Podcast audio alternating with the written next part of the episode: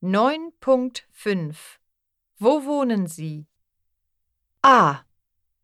Hallo, ich heiße Benjamin. Ich wohne in der Nähe von einem See. Im Sommer kommen viele Touristen zum See. Sie lassen ihren Müll liegen. Der Müll zerstört die Landschaft. B. Tag. Mein Name ist Resa. Ich wohne an einem Wald. Im Frühling kommen viele Touristen.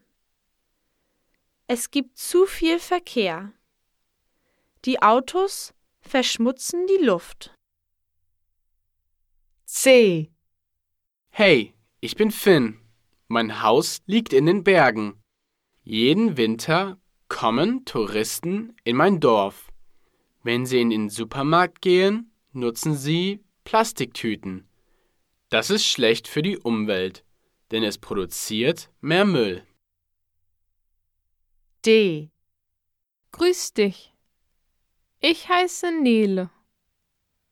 Mein Dorf liegt an einem Fluss.